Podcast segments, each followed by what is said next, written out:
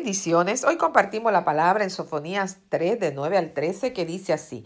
En aquel tiempo devolveré yo a los pueblos pureza de labios para que todos invoquen el nombre de Jehová, para que les sirvan de común consentimiento. De la región más allá de los ríos de Etiopía me suplicarán. La hija de mis esparcidos traerá mi ofrenda. En aquel día no serás avergonzada por ninguna de tus obras con que te rebelaste contra mí, porque entonces quitaré de en medio de ti a los que se alegran en tu soberbia, y nunca más te ensoberbecerás en mi santo monte, y dejaré en medio de ti un pueblo humilde y pobre, el cual confiará en el nombre de Jehová. El remanente de Israel no hará injusticia ni dirá mentira, ni en boca de ellos se hallará lengua engañosa, porque ellos serán apacentados y dormirán y no habrá quien les atemorice. Esta escritura en Sofonía es un grito de esperanza. Voy a estar compartiendo de eh, Sofonía 3 en los próximos días, dos o tres eh, reflexiones, porque me parece que estamos viviendo tiempos difíciles, eh, tanto personal como a nivel mundial. Y es tiempo de que escuchemos un grito de esperanza de parte de Dios hacia nosotros. Porque si tú has estado en un tiempo abrumador de mucho dolor, de aflicción, de angustia, es necesario escuchar ese grito de esperanza de parte de Dios, porque si has estado en persecución, en un abuso constante, en una situación que ya tú entiendes que no puedes más, necesitas ese, ese grito de esperanza, porque llega un punto en que nos sentimos que no tenemos esperanza, que no hay salida.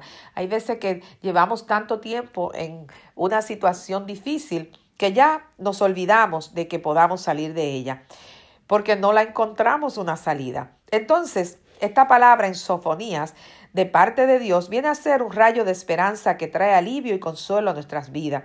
La esperanza es ese rayo de luz que llega en medio de una noche oscura. Es aquel sonido que te hace recordar que Dios está en control. Es esa palabra que te conforta y te ayuda a recibir nuevas fuerzas para seguir adelante.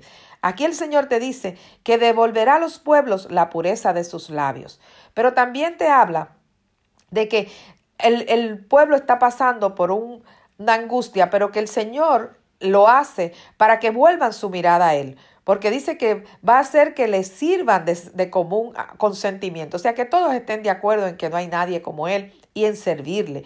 Él dice que traerá ofrenda, que te quitará la vergüenza. Quizás estás viviendo una situación en donde ya tú te sientes avergonzado y tú dices, Señor, tú sabes que, que tú has prometido que no me dejarás en vergüenza, pero aquí te está dando ese grito de esperanza. Te dice, no serás avergonzada, avergonzado por ninguno de tus obras. O sea que si hiciste algo que te hace sentir en vergüenza, el Señor te dice, voy a quitar esa vergüenza. Vengo a cambiar tu panorama, en pocas palabras te está diciendo en esta escritura. Vengo a cambiar tu lamento en baile, vengo a cambiar tu tristeza en alegría. Y dice que por sus obras porque a veces cuando nosotros estamos viviendo situaciones difíciles, nuestro corazón se puede endurecer y dejamos hasta de mirar al Señor y ponemos nuestra esperanza en persona o en, en un trabajo o en una ayuda, demandamos de otro una ayuda, pero Él dice que vas a mirarlo a Él que te vas a volver con un espíritu humilde, como debe ser, un espíritu en el que estás esperando en la respuesta de parte de Dios. Y dice que ya Él quitará de en medio de ti tu soberbia, te quitará todo eso que te aparta del Señor, todo eso que te impide mirar la mano poderosa de Dios en tu situación. Dice que no dirán más mentira, porque a veces estamos metidos en unas situaciones donde nos vamos de mentira en mentira y tratamos de vivir un engaño y le hablamos, le mentimos a la gente, le mentimos a las personas para que crean que estamos viviendo otra situación que no es la real. Entonces el Señor dice que no va a ser necesario que mienta, que no vas a mentir más. ¿Por qué? Porque tu realidad va a cambiar. Y recuerda que el que miente tiene que tener buena memoria. A veces nos envolvemos tanto en una mentira que llegamos a creerla. Pero aquí hay una esperanza que te dice que no, que no vas a tener que mentir más.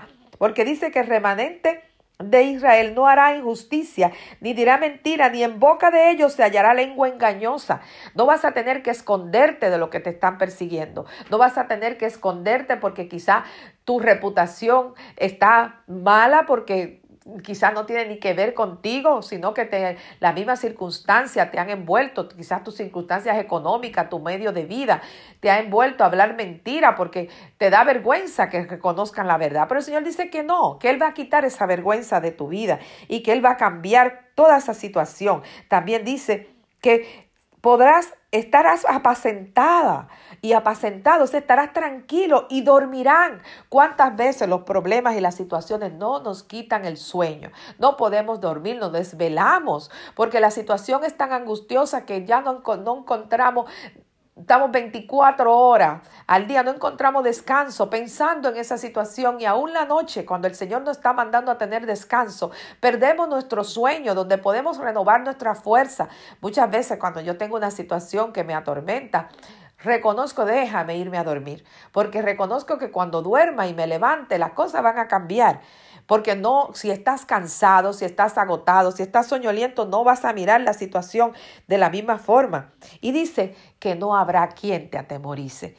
Qué hermoso cuando el Señor dice, no habrá quien te atemorice. Él dice que, que Él estará contigo. Y si Él está contigo, ¿quién te puede atemorizar? Se hará quitada de ti la autosuficiencia y vas a encontrar tu total dependencia de Dios. Y verás que tú, que tú eres un pueblo de Dios, que lo único que te debe dar lugar es tu confianza en Él, porque la esperanza es la fe y la fe es total confianza y dependencia de Dios. Amén. El Señor hoy te está diciendo que tu panorama va a cambiar, que hay esperanza. Y de esa esperanza vamos a estar hablando en los audios en los próximos días, porque yo entiendo que necesitamos esperanza, que no mires a tu alrededor, que no mires tu realidad, porque te he dicho que tu realidad no es tu verdad. Tu verdad es que el Señor te está diciendo hoy que viene con un grito de auxilio y esperanza a tu vida y que ese rayo de esperanza tienes que dejarlo entrar, que quite toda tristeza, toda angustia, todo lo que te está desvelando de tu mente y de tu corazón y crea que Dios una vez más lo hará en tu vida. Amén. Espíritu Santo de Dios, te alabamos, te bendecimos, te adoramos, glorificamos tu nombre, Señor. Te presento a cada uno de mis hermanos que están al alcance del sonido de mi voz. Yo te pido, Padre, que seas tú abriendo sus ojos y mostrándoles, Señor, ese rayo de esperanza tú traes a su vida, Padre. Gracias, Padre, porque tú estás prometiendo quitar toda vergüenza de su vida. Tú estás queriendo quitar y prometiendo quitar, Señor, toda desesperanza. Señor, gracias, Padre, porque podrán dormir tranquilo, porque tú estás en control. Gracias porque le devuelves el sueño y le devuelves la paz, esa paz que solamente tú puedes dar, que no la da el mundo, Padre. Señor, bendícelos con toda bendición y dale un día bueno en tu nombre poderoso, mi Jesús. Amén y amén. Si este audio ha sido de bendición a tu vida, te invito a que lo compartas y que juntos podamos compartir la fe en el nombre poderoso de Jesús. Amén y amén.